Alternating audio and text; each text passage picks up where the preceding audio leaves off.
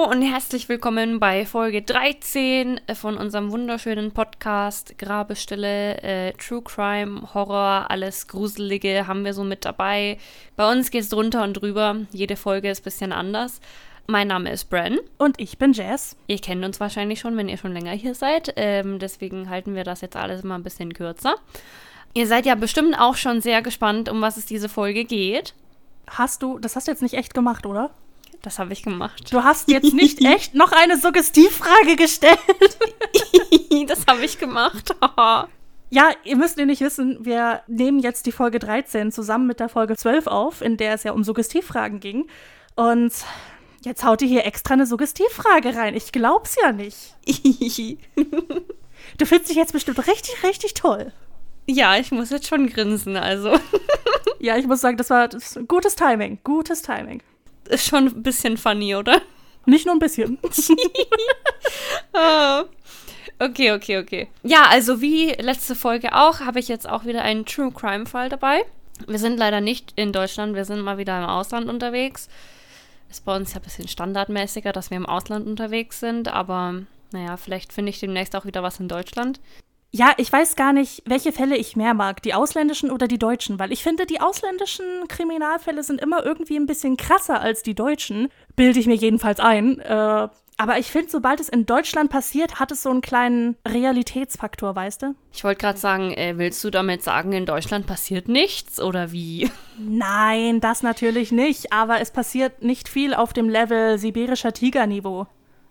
Ja, okay da hast du wohl recht. Aber es ist halt schon irgendwie so, es hat dann einen Realitätsfaktor mit drin, wenn es näher am eigenen Zuhause mit dran ist, ne? Ganz genau, das meine ich. Naja, wir haben ja um uns herum auch schon ein paar True Crime-Fälle gehabt, die wir uns vielleicht in Zukunft mal anschauen werden. Ähm, aber ich will ja nichts vorwegnehmen hier. Ja, jetzt verrat doch mal, aus welchem Land stammt denn dein Fall? Aus Amerika. Also wir, wir ähm, wandern in diesem Fall auch irgendwie in verschiedenen Staaten rum. Ne? Also wir sind mal hier, mal dort unterwegs. Es ist äh, meiner Meinung nach ein sehr interessanter Fall. Es geht nämlich um John List. Sagt dir der Name vielleicht irgendwas? Nee, den habe ich jetzt noch nie gehört. John List ist auch als der Boogeyman of Westfield bekannt. Also Boogeyman sagt mir natürlich was, aber ich glaube, ich habe da was komplett anderes im Kopf, weil ich habe auch noch nie was vom Boogeyman of Westfield gehört, weißt du, sondern nur Boogeyman. Naja, obviously. Äh, John List ist schon sehr, ich weiß nicht, mich hat der Fall dann schon ein bisschen mitgenommen, muss ich sagen, aber ich, ich weiß nicht, es ist definitiv nicht der krasseste Fall, den wir jetzt bisher hatten in unserem Podcast.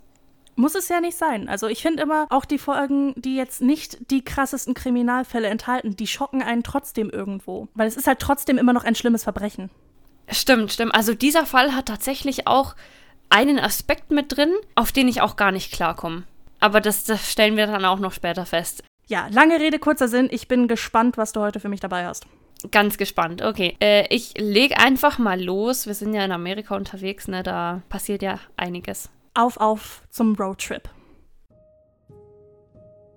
Wie man mit Waffen umgeht, ist in Amerika ja weitestgehend bekannt. Jedoch hat John List auch eine Vergangenheit im Militär vorzuweisen.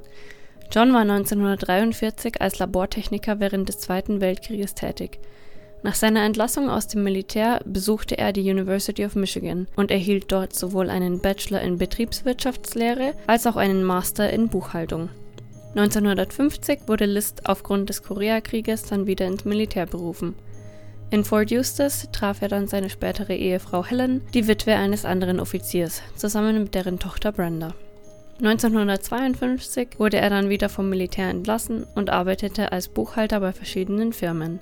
1960 heiratete Brenda und verließ den Haushalt, da ihre Mutter Helen, eine Alkoholikerin, immer instabiler wurde. Aufgrund eines weiteren Berufswechsels zog die Familie nochmals um, diesmal nach New Jersey, wo List schließlich eine viktorianische Villa für seine Familie ergattert hatte. Wir schreiben nun den 9. November des Jahres 1971 in Westfield, New Jersey. Es ist ein ganz normaler Tag im Leben der Familie List. Die drei Kinder, Patricia 16, Frederick 13 und John Jr. 15, sind am Morgen wie immer zur Schule gegangen, während sich die Mutter Helen sowohl um den Haushalt als auch um die 84-jährige Mutter ihres Mannes, Alma, kümmert, die mit der Familie im Haus wohnt. Was die Familie jedoch nicht weiß, ist, dass der Familienvater John List heute nicht zur Arbeit gefahren ist, wie er es sonst tat. John hatte in der Zwischenzeit seine eigene 9 mm Steyr 1912 halbautomatische Handfeuerwaffe sowie den 22er Kaliber Colt Revolver seines Vaters herausgesucht. Während die Kinder in der Schule waren, erschoss John List kaltblütig seine Frau Helen mit einem Schuss in den Hinterkopf und ging dann hoch zur Wohnung seiner Mutter, um auch diese zu erschießen, mit einem Schuss ins Gesicht, knapp über dem linken Auge. Als nächstes waren seine Kinder dran. Patricia und John Jr. kamen gerade von der Schule nach Hause und wurden von ihrem Vater auch jeweils mit einem tödlichen Schuss in den Hinterkopf begrüßt. Nachdem der Großteil seiner Arbeit geschafft war, bereitete sich John in der Küche das Mittagessen zu, fuhr dann zur Bank, um sein Konto sowie das Konto seiner Mutter zu schließen. Als nächstes fuhr er zur Westfield High School, wo sein älterer Sohn John Jr. gerade an einem Fußballspiel teilnahm. Sobald das Spiel beendet war, fuhr er seinen Sohn nach Hause und schoss mehrmals auf ihn ein, da sich sein Sohn versuchte zu verteidigen. Die Körper seiner Frau und Kinder legte er in Schlafsäcken auf den Boden des Ballsaals der Villa, während er den Körper seiner Mutter im Dachgeschoss ließ. In einem fünfseitigen Brief, den List für seinen Pastor vorbereitet hatte, erklärte er, dass er in der Welt zu viel Böses sah und er seine Familie getötet hatte, um ihre Seelen zu retten. Er säuberte die verschiedenen Tatorte im Haus, entfernte sein Gesicht aus allen Familienfotos und schaltete das Radio auf eine religiöse Station ein. Nachdem er noch den Milch- und Zeitungsdienst abgekündigt hatte, wendet er seinem Haus den Rücken zu. Die Morde wurden erst am 7. Dezember, also knapp einen Monat später, entdeckt. List hatte an alles gedacht. Er hatte den Schulen und Teilzeitjobs seiner Kinder eine Nachricht gesendet, dass sie ihre kranke Großmutter in North Carolina für einige Wochen besuchen würden. Zusätzlich dazu war die Familie sowieso dafür bekannt, eher zurückhaltend zu leben, also wurden sie auch nicht bei Events in der Nachbarschaft vermisst. Helens Mutter war tatsächlich krank und hatte deshalb einen Besuch in Westfield kurz vorher abgesagt. Hätte sie die Familie besucht, gestand List später, wäre sie das sechste Opfer geworden. Schließlich fiel den Nachbarn auf, dass die Lichter in der Villa immer eingeschaltet waren und sich im Haus scheinbar nichts bewegte, als dann die ersten Glühbirnen durchbrannten und die Lichter eins nach dem anderen im Haus erloschen, riefen sie letztendlich die Polizei. Durch ein offenes Fenster, das in den Keller führte, betraten die Polizisten das Gebäude und fanden die Körper der Familie unbewegt im Ballsaal sowie im Dachgeschoss. Dies brachte Westfield in die nationalen Nachrichten. Eine landesweite Fahndung wurde ausgerufen, um List zu finden, doch er hatte sorgfältigst jedes Foto von sich zerstört, sowohl zu Hause als auch auf der Arbeitsstelle. Das Auto fand die Polizei schließlich am JFK Airport in New York City, doch sie konnten nicht nachweisen, dass List tatsächlich einen Flug gebucht hatte. Neun Monate nach den Morden wurde die viktorianische Villa Breeze Knoll durch ein Feuer zerstört. Ungeklärte Brandstiftung. Im Feuer wurde auch das Buntglas-Oberlicht des Ballsaals zerstört, das wohl ein signiertes Tiffany Original gewesen sein sollte. Damals also mindestens 100.000 US-Dollar wert. Jetzt 620.000 US-Dollar. Das FBI fand später heraus, dass List per Zug geflüchtet war. Zunächst nach Michigan, dann Colorado. Er setzte sich schließlich in Denver nieder und nahm Jobs als Robert Peter Bob Clark an. Er arbeitet ganz normal weiter, ließ sich die Gräueltaten nicht anmerken. Er trat einer lutherischen Kongregation bei und organisierte sogar Mitfahrgelegenheiten für die Kirchgänger, die etwas mehr in sich geschlossen waren als andere. Bei einem der religiösen Treffen lernte er Dolores Miller kennen, die er 1985 heiratete. 1988 zogen sie zusammen nach Virginia und List arbeitete weiter als Buchhalter, noch immer unter dem Namen Bob Clark. Im Mai 1989 wurde der 18-jährige Fall im Fernsehen bei der ersten Ausstrahlung der Sendung America's Most Wanted wiedergegeben. Die Folge enthielt eine altersgemäße Tonbüste, die von dem forensischen Künstler Frank Bender geformt wurde und die sich als sehr ähnlich zu Lists tatsächlichem Aussehen herausstellte. Keine zwei Wochen nach der Ausstrahlung erkannte einer der Nachbarn in Denver die Beschreibung Lists und meldete es bei der Polizei. List wurde verhaftet und bestand noch monatelang auf seinem Alias Bob Clark. Ende des Jahres 1989 jedoch wurde er mit unwiderlegbaren Beweisen konfrontiert ein Fingerabdruck seiner Militärtage und weitere Beweise, die am Tatort gefunden wurden. Seine wahre Identität bestätigte List schließlich im Februar 1990. In der Verhandlung sagte List aus, dass seine finanziellen Schwierigkeiten 1971 ein Krisenniveau erreichten, als er mit der Schließung der Bank in Jersey City entlassen wurde. Um diese demütigende Entwicklung nicht mit seiner Familie teilen zu müssen, pflegte List die gleiche Routine und Kleidung wie zu seiner Zeit als Angestellter, verließ jeden Morgen pünktlich das Haus und verbrachte den Tag bei Vorstellungsgesprächen oder am Bahnhof von Westfield, wo er Zeitungen las, bis es Zeit war, nach Hause zu kommen. List schöpfte Geld von den Bankkonten seiner Mutter ab, um einen Zahlungsverzug bei seiner Hypothek zu vermeiden. Im Laufe des Jahres wurden die finanziellen Probleme der Familie immer angespannter. List ermutigte seine Kinder, sich Teilzeitarbeit zu suchen, angeblich um ihnen Reife und Verantwortung beizubringen, in Wirklichkeit um die Familie finanziell zahlungsfähig zu halten. Er beschäftigte sich auch mit dem Alkoholismus seiner Frau und ihrer unbehandelten tertiären Syphilis, die sie sich bei ihrem ersten Mann zugezogen und 18 Jahre lang verheimlicht hatte. Laut Zeugenaussagen vor Gericht hatte Helen List in die Ehe gedrängt, indem sie fälschlicherweise behauptete, sie sei schwanger und dann darauf bestanden, dass sie in Maryland heirateten, wo der voreheliche Syphilis-Test, der in den meisten anderen Staaten zu dieser Zeit vorgeschrieben war, nicht erforderlich war.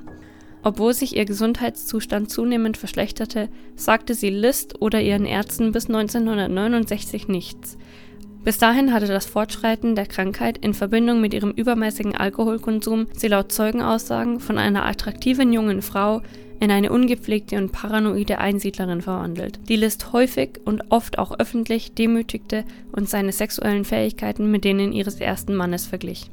Ein vom Gericht bestellter Psychiater sagte aus, dass List an einer zwanghaften Persönlichkeitsstörung litt und dass er nur zwei Lösungen für seine Situation sah: Sozialhilfe zu akzeptieren oder seine Familie zu töten und ihre Seelen in den Himmel zu schicken. Sozialhilfe sei eine inakzeptable Option, argumentierte er, weil sie ihn und seine Familie der Lächerlichkeit preisgeben und die Lehren seines autoritären Vaters bezüglich der Pflege und des Schutzes der Familienmitglieder verletzen würde. Im April 1990 wurde List schließlich des fünffachen Mordes ersten Grades verurteilt. Bei seiner Verurteilungsanhörung lehnte er die direkte Verantwortung für seine Taten ab ich habe das Gefühl, dass ich aufgrund meines damaligen geistigen Zustands für das, was passiert ist, keine Verantwortung trage. Ich bitte alle, die davon betroffen sind, um Vergebung, Verständnis und Gebet. Der Richter war davon nicht überzeugt. John E. List ist ohne Reue und ohne Ehre, sagte er. Nach 18 Jahren, 5 Monaten und 22 Tagen ist es nun an der Zeit, dass sich die Stimmen von Helen, Alma, Patricia, Frederick und John F. List aus dem Grab erheben. Er verhängte die Strafe von fünfmal lebenslänglicher Haft, die nacheinander zu verbüßen ist, die damals zulässige Höchststrafe.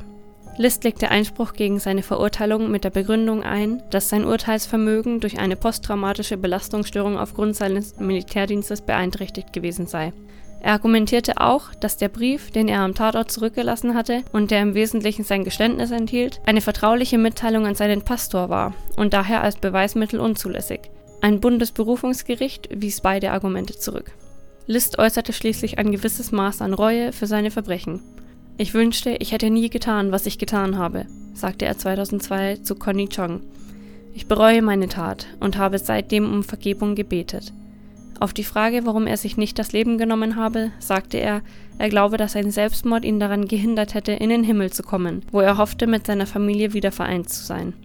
List starb am 21. März 2008 im Alter von 82 Jahren an Komplikationen einer Lungenentzündung, während er im St. Francis Medical Center in Trenton, New Jersey inhaftiert war. In der Berichterstattung über seinen Tod bezeichnete ihn der New Jersey Star Ledger als The Boogeyman of Westfield.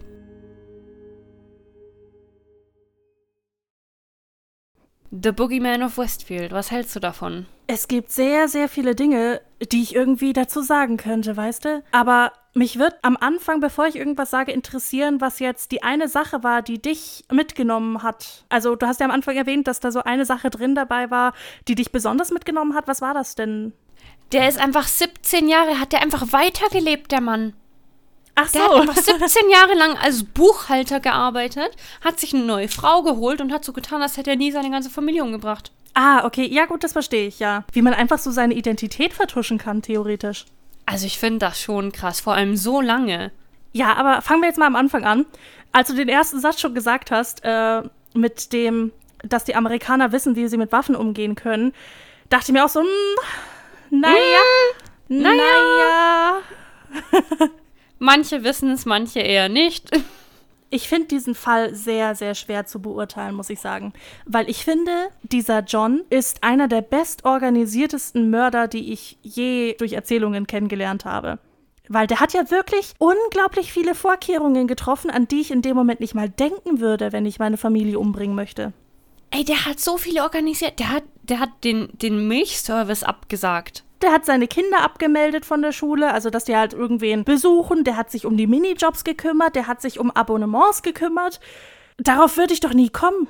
Vor allem, wie krass ist denn das, weißt du? Der hat auch dran gedacht, warte, ich fahre jetzt einfach mal mein Auto zum Flughafen, damit die glauben, ich bin wohin geflogen und dann fahre ich aber mit dem Zug. Dumm ist er auf jeden Fall nicht, aber das hätte ich auch nicht erwartet, nachdem er Buchhalter ist, also. Naja, und dann plädiert er ja drauf, er war ja im Geistigen nicht in dem Zustand, dass er wusste, was er tat oder wie. Also. Ich war nie im Krieg, ich war nie irgendwie Soldat oder so. Aber von dem, was man hört, das ist ja eine unglaublich traumatische Erfahrung, selbst nur so inoffiziell zu dienen. Und hm. da kann ich mir das schon vorstellen. Und er meint ja auch, dass er eine instabile Persönlichkeit hat. Also theoretisch sowas wie eine Borderline-Persönlichkeitsstörung. Das ist ja eine emotional instabile Persönlichkeitsstörung.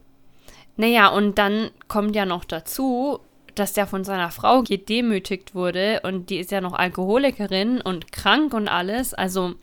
Klar, das spielt alles mit rein. Und weißt du, bei so einer Borderline-Persönlichkeitsstörung, du hast halt nur dieses Schwarz- und Weiß-Denken. Entweder alles oder nichts. Und da liegt es für mich nicht fern, dass jemand mit einer instabilen Persönlichkeit sofort an das Schlimmste denkt. Das ist halt das ganze Krankheitsbild teilweise, dass du sofort vom Schlimmsten ausgehst. Alles oder nichts, wie gesagt, schwarz oder weiß. Wo ein normaler Mensch dann denkt, ja, ich verlasse halt einfach meine Frau, ich kann ja meine Kinder dann immer noch sehen. Der hat halt auch seinen Job verloren, alles. Und alles hat ihn so in diesen Strudel des Ich habe keinen Ausweg mehr gefunden hineingeschubst. Und da blieb seiner Meinung nach nur noch der Mord weil er ja auch das mit der Sozialhilfe ausgeschlagen hat. Ich kann sein, seine Argumentation in der Theorie verstehen. Ich auch. Also irgendwo konnte ich die Argumentation auch verstehen. Aber was mich dann auch fertig gemacht hat in meiner Recherche, ne? Der hat ja eine ganze viktorianische Villa gehabt, ne? Natürlich mit Hypothek, aber okay. Die, die, die Villa hatte 19 Zimmer. 19?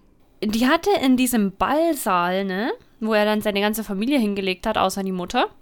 In dem Ballsaal war dieses Buntglas Oberlicht, ne? Tiffany Original. Signiert. Ja. Das ist jetzt 620.000 Dollar wert. Meinst nicht, der hätte damit über die Runden kommen können, wenn er das verkauft hätte, bis er einen neuen Job findet? Ich war schon überfordert, als du gesagt hast, dass er die in den Ballsaal gelegt hat. Ich dachte mir so, Ballsaal? Will der mich jetzt verarschen? Nein, der hat ja eine ganze Villa gehabt. Also, äh, das verstehe ich irgendwo nicht ganz. Als Buchhalter solltest du doch diesen Ausweg sehen, ne? wenn du einfach dieses Oberlicht verkauft hättest für 100.000 Dollar. Als Buchhalter solltest du dir überhaupt nicht eine 19-Zimmer-Villa zulegen, wenn du nur drei Kinder hast. Ja, das auch wieder wahr. Äh, die haben zwar die Mutter gepflegt, aber da reicht doch auch ein Einfamilienhaus. Ja, schon, aber es muss ja schon cool sein, oder? Ja, aber doch keine viktorianische Villa. Also ich hätte auch gern eine. Ja, hätten schon, aber ich würde dafür jetzt nicht eine Hypothek aufnehmen. Und vor allem, der kann doch die Hypothek aufnehmen und halt ein Einfamilienhaus nehmen, dann hat er schon mal weniger Schulden. Ich weiß es einfach nicht. Der hätte die Villa verkaufen können und dann halt umziehen können, dann hätte er das Geld gehabt. Ich weiß ehrlich gesagt nicht, wie das Ganze mit dem Hypothekenzeug läuft. Ich musste noch nie eine Hypothek aufnehmen und ich weiß nicht, ob das in Amerika anders läuft als in Deutschland. Aber er hat halt vieles tun können, um sich über Wasser zu halten. Genau, also ich wollte auch gerade sagen, ich weiß nicht, wie das in Amerika alles läuft, aber ich denke, es hätte auch andere Wege geben können. Aber wie du schon gesagt hast, mit den Persönlichkeitsstörungen ist das alles ein bisschen kompliziert, da siehst du die Wege halt vielleicht nicht. Und ich glaube nicht, dass es einfach nur am Geld gelegen hat. Also der hat ja auch gesagt, dass die Welt so schlecht ist, dass er einfach seine Familie davor schützen bzw. sie davon befreien möchte. Und ich kann das verstehen von einem Standpunkt her, dass die Welt wirklich, wirklich nicht gerade der schönste Ort ist, muss ich sagen. Also auch nicht in 1990 rum. Da war es halt auch, da hat es halt schon angefangen. Ja, also ich muss aber auch sagen, dass er meint, dass die Welt so böse ist, dass er nicht möchte, dass seine Familie halt weiterhin dort lebt und dass die Seelen befreit werden, ne? Äh, das sehe ich dann wieder so in Verbindung mit dieser posttraumatischen Störung, ne? Ja klar, der Typ hat wahrscheinlich Dinge gesehen, die wir uns nicht mal vorstellen können. Der, hat der auch wirklich gedient im Krieg? In irgendeinem Krieg? Oder äh also war der auch wirklich stationiert und hat gekämpft, sag ich mal? Also im ähm, Zweiten Weltkrieg habe ich jetzt bloß gefunden, dass er halt im Labor gearbeitet hat. Aber dann habe ich irgendwo gelesen, seine zweite Tour. Und dann dachte ich mir, sagt man sowas nicht, aber nur wenn du halt äh, irgendwo im Ausland gedient hast? Ja, ich kann mir halt beides irgendwie vorstellen. Also ich glaube, der hat schon sehr viel, sehr viel gesehen, was ein Mensch eigentlich nicht sehen sollte. Der hat halt die Abgründe der Menschlichkeit gesehen. Und da kann ich mir schon vorstellen, dass er sagt, nee, ich möchte nicht, dass meine Familie in so einer Welt aufwächst. Ja, also zwischen Zweiten Weltkrieg und Koreakrieg kann ich das auch nachvollziehen. Schon. ja, aber da fragt man sich, ist es wirklich besser, den Leuten dann das Leben zu nehmen? Und die Antwort ist natürlich obviously nein. Obviously, falls du dich das noch gefragt hattest. Äh, er hat ja nochmal geheiratet dann. Genau. Unter falschem Namen, ne? Die hat sich natürlich dann scheiden lassen von ihm, als er verhaftet wurde. Naja, ist ja irgendwo klar, ne? Na, weißt du ja nicht. Kann ja sein, dass sie den weiterhin geliebt hat. Stimmt, wenn man sich so manche Frauen ansieht, die äh, Serienmördern im Gefängnis Liebesbriefe schreiben, da. Eben, gibt's alles. Aber die hat sich dann scheiden lassen, also. ja, gut, also hatte sie doch noch ein Fünkchen Verstand. Ja. Aber weißt du, wie viel Pech du haben musst, dass ein Maskenbildner so eine gute Statue von dir anfertigen kann, dass du daran erkannt wirst? Ja, weißt du, wie sich die Leute, das ist ja 18 Jahre her gewesen fast. Also ich glaube, es waren jetzt 17,5 Jahre oder so, nachdem er die Leute umgebracht hat, nachdem er seine Familie umgebracht hat, wurde er dann erkannt. Na, dass dieser, dieser forensische Künstler, ne, der muss ja dann auch direkt so das angefertigt haben mit seinem Gesicht und alles, das 20 Jahre gealtert hat. Und es gab ja nicht mal Bilder von ihm. Aber der war ja schon etwas älter. Naja, natürlich, aber er hatte ja dafür gesorgt, dass die ganzen Bilder alle verschwinden. Also musst du dir das ungefähr so vorstellen, dieser Künstler hat praktisch mit Zeugenaussagen gearbeitet, nach dem Motto, so und so sah der Typ aus, und dann hat er das in seinem Kopf so 20 Jahre altern lassen und hat es dann angefertigt. Ja, das ist schon krass. Da musst du halt echt irgendwo Pech haben auch, dass du halt so einen talentierten Künstler hast. Ja, ja, vor allem dieser Zufall, dass gerade dieser Fall im Fernsehen gezeigt wurde, bei der ersten Ausstrahlung, die sich dann wahrscheinlich eh jeder angeschaut hat, weil es die erste Ausstrahlung war, ne? Und der ist ja dann auch so quer durchs halbe Land gereist, um davon wegzukommen, ne? Eben. Was ich auch krass finde, ist einfach, wie der in aller Seelenruhe, nachdem er seine ganze Familie erschossen hat, zum Fußballspiel von seinem Sohn gegangen ist, sich das in aller Seelenruhe angeschaut hat, um den dann in aller Seelenruhe heimzubringen und den dann auch noch zu erschießen. Ja, ja, aber die Höhe davon ist ja, zwischen dem Zeitpunkt, wo er seine Frau und Kinder umgebracht hat und wo er dann zu dem Fußballspiel gefahren ist, hat er sich ja noch was zum Mittagessen gemacht zu Hause. Ja, klar. Nee, du verarsch mich doch jetzt, oder? Nein! Der hat sich noch was zum Mittagessen gemacht zu Hause. Und ist dann zur Bank gefahren und hat halt die ganzen Konten geleert und so und geschlossen. Und dann zum Fußballspiel, hat sich das angeguckt und dann hat er das Kind halt heimgefahren und hat den dann noch erschossen. Der hat dann, äh, ich weiß ja nicht, wie das genau lief, also dadurch, dass es natürlich keine Zeugen gab, die überlebt haben, außer ihm selbst, weiß man halt nicht, wie das genau abgelaufen ist, wie er dann sein Kind erschossen hat. Also vielleicht hat er ja schon die Leichen seiner Familie gesehen und hat wollte sich dann deswegen wehren oder also ich gehe ja mal davon aus, er wollte den auch in den Hinterkopf schießen. Und dann muss er ja irgendwas gemerkt haben, was nicht stimmt, sonst hätte er sich ja nicht gewehrt, weil er wurde ja dann mehrmals angeschossen. Ja, wahrscheinlich hat er sich einfach umgedreht und hat er seinen Vater mit der Pistole sehen sehen. Vor allem, ich finde das schon ein bisschen feige, jemanden von hinten zu erschießen. Also bitte. Ja, aber da kommen wir wieder zum nächsten Punkt, den ich ansprechen wollte. Weil er hat die alle von hinten erschossen, außer seine Mutter. Die hat er einfach ins Gesicht geschossen. Hat er wohl eine schlechte Kindheit gehabt, ne? Nein, nein, weil das ist ja wirklich so. Das, das zeigt ja viel mehr an, an Aggression gegenüber der Person. Also, wenn du jemanden in den Hinterkopf schießt, dann kann das ja entweder so Execution-Style heißen oder so nach dem Motto, du kannst dir die Gesichter der Leute nicht anschauen, weil du so viel Reue fühlst, weißt du? Aber seine Mutter hat er ja eiskalt ins oder übers Auge geschossen. Die Frage ist, die war ja krank, ne? Die haben die ja da gepflegt. Also der ging es wohl nicht ganz so gut, aber die war jetzt nicht sterbenskrank oder so. Ja klar, aber was ist, wenn die einfach im Bett gelegen hat? Du kannst ja nicht sagen, hey, steh mal auf, damit ich dich vom hinten erschießen kann. Weil es kommt mir irgendwie ein bisschen komisch vor, dass er die jetzt extra von vorne erschossen hat, während er die anderen alle von hinten erschossen hat. Ich gehe jetzt einfach mal davon aus, dass die irgendwie im Bett gelegen hat, vielleicht sogar geschlafen hat und ne, du kannst die halt nicht umdrehen, einfach nur damit du die von hinten erschießen kannst. Ja, aber die ganze Sache, die mir auch ein bisschen suspekt war, ne? Er hat seine Frau erschossen unten und dann ist er hoch, um seine Mutter zu erschießen. Die hat das doch bestimmt gehört. Also, das sind jetzt keine leisen Waffen gewesen. Und gibt's da keine Nachbarn, die das auch gehört? Der hat da fünf Leute erschossen in dem Haus an einem Tag. Kannst mir jetzt nicht erzählen, das hat keiner gehört. Du musst dir aber auch vor Augen führen, wie groß dieses Haus war. Das hatte 19 Zimmer. Und klar, du hörst den Schuss, aber ich glaube, wenn du in Zimmer 1 schießt und in Zimmer 19 schläfst, dann hört es sich für dich so an, als hätte jemand in der Küche einfach, keine Ahnung, eine Tasse fallen lassen oder so. Naja, natürlich. Aber das ist ja schon wieder, also wir hatten es ja, glaube ich, erst letzte Folge angesprochen, ne? Mit dem ähm, True Crime Zeug, wo die Nachbarn sich beschweren und was weiß ich äh, und niemand merkt das, ne? Die Nachbarn haben das ja erst gemerkt, nachdem die Glühbirnen durchgebrannt sind. Ach stimmt, ja, das hatte ich ja schon wieder ganz vergessen, dass äh, weil den ganzen Tag das Licht gebrannt hat und die ganze Nacht. Genau. Also es war immer das Licht an, es hat sich nichts bewegt im Haus und irgendwann ist dann eins nach dem anderen halt die Birne durchgebrannt. Und dann dachten sie sich, oh, ich weiß nicht, du, jetzt kommt schon seit einem Monat keine Milch und keine Post und nichts mehr und die Glühbirnen brennen durch, die sind immer an. Ich glaube, da stimmt was nicht. Du hattest aber auch erwähnt, dass die allgemein so eine recht introvertierte Familie sind. Aber ich meine, wir wissen ja alle, wie ähm, neugierig manche Leute sein können. Und ich kann mir vorstellen, das war 1970 auch nicht anders, dass da manche etwas neugieriger waren. Ich weiß nicht, ich, ich rede ja auch nicht mit meinen Nachbarn und ich habe auch nichts mit denen zu tun, aber ich glaube, mir würde das schon auffallen, wenn da auf einmal sich nichts mehr bewegen würde. Ich überlege gerade, ob mir das auffallen würde. Ich glaube ehrlich gesagt nicht, dass es mir auffallen würde, wenn da auf einmal komplette Stille wäre von nebenan. Ich würde es gar nicht bemerken. Irgendwo kann ich schon nachvollziehen. Und man hört ja auch öfter, ähm, es wurde irgendwie eine Leiche gefunden, die schon seit zwei Monaten in dem Haus liegt und es hat einfach keiner bemerkt, ne? Also man hört es ja schon öfter.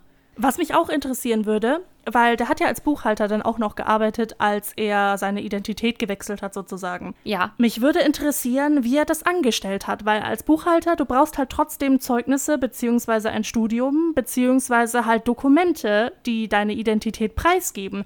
Hat er die dann alle gefälscht oder wie ist er da reingekommen? Das habe ich mir aber auch gedacht. Und was ich dann dachte, was er vielleicht gemacht hat, ne? Also, Fun Fact: dieser Namen, den er übernommen hat, Bob Clark, das habe ich mir nämlich deswegen gedacht. Ich habe gehofft, du sprichst es an. Das war einer seiner ähm, Studentenkollegen an der Universität. Ah. Die hatten sich zwar nie gekannt, laut Aussagen von dem wirklichen Bob Clark, ne? Also die haben nie miteinander geredet oder kannten sich nicht, waren nicht befreundet und nichts. Aber der hat auch dort studiert und hat den gleichen Abschluss gehabt wie er. Und dann dachte ich mir, vielleicht ist er irgendwie an denen seine Dokumente rangekommen. Weil wenn du das recherchierst auch als Firma, dann äh, checkt das ja alles out, ne? Genau, aber du brauchst halt trotzdem die Dokumente und ich glaube nicht, dass er die hatte. Ich kann mir zumindest vorstellen, das hat was damit zu tun, dass er den Namen von dem Studentenkollegen angenommen hat. Auf jeden Fall, das spielt er auf jeden Fall mit rein, denke ich. Also ich weiß ja auch nicht, wie das 1970 alles lief, ne, in Amerika. Ja gut, vielleicht waren die damals noch nicht so vorsichtig, aber... Ja, ja, aber in Amerika ist es ja auch so, du kannst ja einfach jemanden mündlich kündigen, zum Beispiel. Kannst ja einfach sagen, äh, du kommst heute einfach nicht mehr, ab heute und fertig. Und dann ist der gekündigt. Also da gibt es schon sehr viele Differenzen und ich weiß nicht, ob das 1970 alles so ernst genommen wurde mit ähm, Dokumenten und so. Die konnten nicht einfach googeln, ob der da auch wirklich auf dieser Universität war oder so. Die mussten halt anrufen. Und dann rufen die an und sagen, sag mal, war der Bob Clark auf der Uni und hat einen Master in Buchhaltung? Und dann sagen die ja. Ja, aber das dürfen die ja eigentlich nicht rausgeben, weil Datenschutz und so. Aber es ist 1970. Wahrscheinlich ist das da nicht so streng. Na, irgendwie müssen die ja ähm, das legitimisieren. Ja, dafür sind ja eigentlich dann die Urkunden und Zeugnisse da. Ja, ja, natürlich. Aber er kann ja auch sagen, oh, ich habe meine Masterurkunde verlegt. Ja, aber dann lässt du dir doch eine neue Urkunde ausstellen. Ja, weiß ich nicht. Ja, klar, das macht Sinn. Wait, der hat bei der Firma gesagt, ja, bla bla bla. Und da wollte ich die ausstellen lassen und die haben gesagt, das dauert voll lang und deswegen habe ich die noch nicht. Und vielleicht, wenn Sie als neuer Arbeitgeber mal anrufen, vielleicht geht das schneller. Und dann haben die halt da angerufen bei der Universität und haben gesagt, ja, der Bob Clark, der braucht noch mal äh, ein Abbild von seiner Masterarbeit. Und dann haben die halt die Masterarbeit von Bob Clark hingeschickt. Oh, das würde voll Sinn machen. Dann weiß der wahrscheinlich noch das Thema von der Masterarbeit und fertig. Und jetzt, wo du es nochmal ansprichst mit äh, abgebranntem Haus und so, äh, unbekannte Brandstiftung hast du gesagt ganz zum Schluss, wo dann das, die Villa abgebrannt ist. Genau, es ist nicht bekannt, wer das Feuer gelegt hat, aber es ist bekannt, dass es Brandstiftung ist. Was glaubst du? Also ich weiß nicht, ob das vielleicht ähm, Bob Clark oder äh, John List war. Ich habe mir gedacht, es, weißt du, der war so organisiert, der Mann. Vielleicht hat er dann einfach im Nachhinein sein Haus anzünden lassen. Ja klar, weil er hat ja da immer noch äh, Fingerabdrücke drin gehabt und alles was ja dann trotzdem aus seiner Militärzeit dann sein Ende bedeutet hat. Genau. Aber jetzt können wir mal über die Audacity reden, dass er meint, er kommt noch in den Himmel und wird mit seiner Familie wieder vereint. Ja, dass er einfach denkt, die möchten ihn noch mal wiedersehen, nachdem er ihn in den Hinterkopf geschossen hat.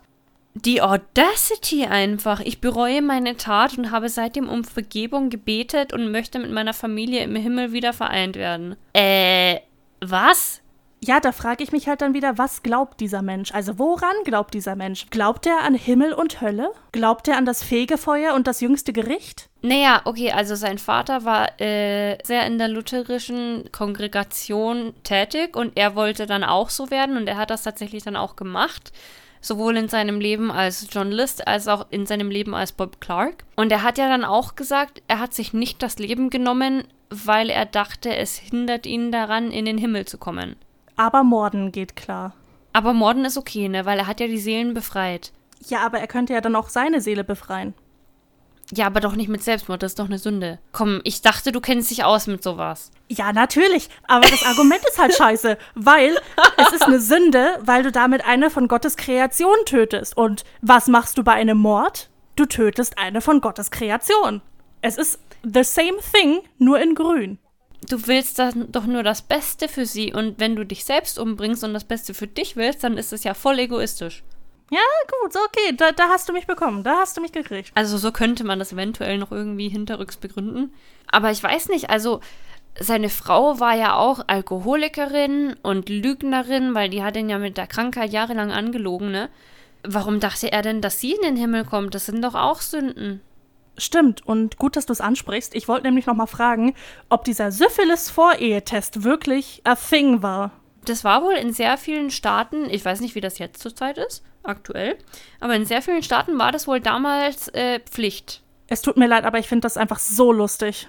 Ich finde das, ich fand das voll krass. Ich habe das gelesen, dachte mir so, was ernsthaft? Die hat sich dann extra den einen Staat ausgesucht, wo man das nicht machen muss. Und dachte ich mir, okay, ist suspicious, aber okay, hat das wohl gut begründet. Aber ich finde das schon unbegründet lustig, dass es einen Syphilis-Test braucht, um jemanden zu heiraten. Ich frage mich, wie das halt abläuft. Was ist, wenn du dann Syphilis hast? Darfst du dann nicht heiraten? Ja, ich denke, dann darfst du nicht heiraten. Oder du ähm, musst dann nochmal zusätzlich was äh, einwilligen. Weißt du? Dass du halt dir dessen bewusst bist, zum Beispiel, deine Frau hat Syphilis. Ah, okay, ja. Hm ja, ein, ein sehr interessanter Fall, finde ich, weil, wie gesagt, einer der am besten organisierten Mörder, von denen ich je gehört habe. Bist du noch einen kleinen Fun Fact? Der Fun Fact, bevor ich mit dem Fun Fact ankomme? Ja. Ja. Der zählt tatsächlich schon als Massenmörder. Ich hätte den jetzt auch zum Massenmörder gepackt. Ja, ja, der zählt tatsächlich als Massenmörder. Also er hat fünf Leute umgebracht, er ist Massenmörder. Ja, fünf Leute in einem Setting. Weil hätte er die innerhalb von, äh, sagen wir mal, drei Wochen umgebracht, dann wäre es vielleicht sogar ein Serienmörder gewesen. Genau, dann wäre es ein Serienmörder. Aber ja, der zählt tatsächlich als Massenmörder. Ja, hätte ich den auch so eingestuft. Macht für mich Sinn. Aber stell dir mal vor, fünfmal lebenslang. Fünfmal lebenslang ohne Bewährung. Finde ich schon gerecht. Finde ich auch gerecht. Er hat ja fünf Leuten das Leben genommen, dann muss er halt fünfmal lebenslang machen. Stimmt, stimmt, das ist, das passt sehr, sehr gut zusammen. Und ich finde, das ist das erste Mal jetzt hier, dass wir darüber reden und es eine angemessene Strafe gibt. Ja, schon. Also, wir hatten ja öfter den Fall, dass die Leute dann einfach wieder rausgekommen sind nach ein paar Jahren. Wo ich mir denke, äh, was? Du kannst doch solche Leute nicht wieder rauslassen. Der ist ja dann tatsächlich ähm, im Gefängnis gestorben dann. Ja, genau. Und ich finde das echt wirklich schön, dass es mal endlich einen Fall gibt, wo die Strafe gerecht ist. Ja, kann ich nur zustimmen. Wollen wir dann mit meinem Fun Fact weitermachen und die Folge langsam gen Ende leiten? Ja, komm. Bin ich voll gespannt auf den Fun Fact. Nachdem der letzte eigentlich echt lustig war. Also den fand ich schon funny, ja. ich auch, ich auch. Sag mir eine Zahl zwischen 1 und 53. Ähm, 28. Ja, äh, erinnerst du dich daran, wie der Fun Fact letzte Woche fun war? Ist der nicht so fun? Der ist nicht so fun, würde ich sagen. Fakt Nummer 28. Jeffrey Dahmer bohrte Löcher in die Schädel seiner noch lebenden Gefangenen. Er schüttete danach Säure in das Loch, in der Hoffnung, willenlose Sexsklaven aus ihnen zu machen. Ist mehr so ein Fact, nicht so ein Fun Fact. Äh, also, ich wusste das schon, aber. Äh. Ja, das ist auch recht bekannt. Also, wenn man über, über ihn redet, das ist schon bekannt, dass er das gemacht hat, aber ich finde das immer wieder krass. Bah, nee, da kriege ich immer wieder Gänsehaut. Es fängt schon an beim, beim Loch reinbohren und dann auch noch Säure reinkippen. Ich frage mich, wie er sich das erdacht hat, wie das funktionieren sollte. Aber naja, Jeffrey Dahmer war jetzt auch nicht gerade. Er war auch nicht gerade mental stabil, ne? ach, ach Mensch. Ach. Krass. Wer hätte das gedacht? Wer hätte das gedacht? Schön, dass du das nochmal sagst. ja, also ich muss das ja für alle nochmal klarstellen, ja.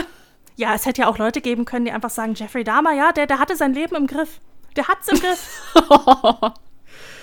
nee, nee. Uh, nee, nee. Gefährliches Territorium, gefährliches Territorium. Aber unsere altbackenen Grabestille-Hörer wissen wahrscheinlich, dass wir uns sehr oft auf sehr dünnem Eis bewegen, muss ich sagen. Ja, also wir nehmen viele Sachen auch einfach mit Humor und hoffen, dass sie das auch tun. Ja, wie gesagt, wir haben jetzt auf jeden Fall noch nichts im Gegenteil gehört. Wir würden aber gerne eure Meinung dazu hören und wir sind auch immer zu einer Diskussion bereit und wir sind auch immer offen für konstruktive Kritik. Also so ist nicht, wir lassen uns da auch gerne belehren. Bren, falls uns jemand sagen möchte, dass unser Podcast richtig scheiße ist, wo findet er uns? Also am besten auf Instagram, da sind wir eigentlich immer aktiv unter grabestille.podcast. Oder falls ihr uns eure Meinung per Mail schicken wollt, dann schafft ihr das unter grabestille-podcast at web.de. Ja, wir lesen auf jeden Fall alles, was reinkommt und wir freuen uns immer darauf, Nachrichten zu bekommen. Und ich würde sagen, das war's mit der Folge wieder. Und wir wünschen euch nochmal ein ganz schönes Wochenende, egal wo ihr gerade seid, im Auto, auf der Couch, im Bett, in der Badewanne, egal wo ihr zuhört. Ein wunderschönes Wochenende. Tschüss. Bis zum nächsten Mal.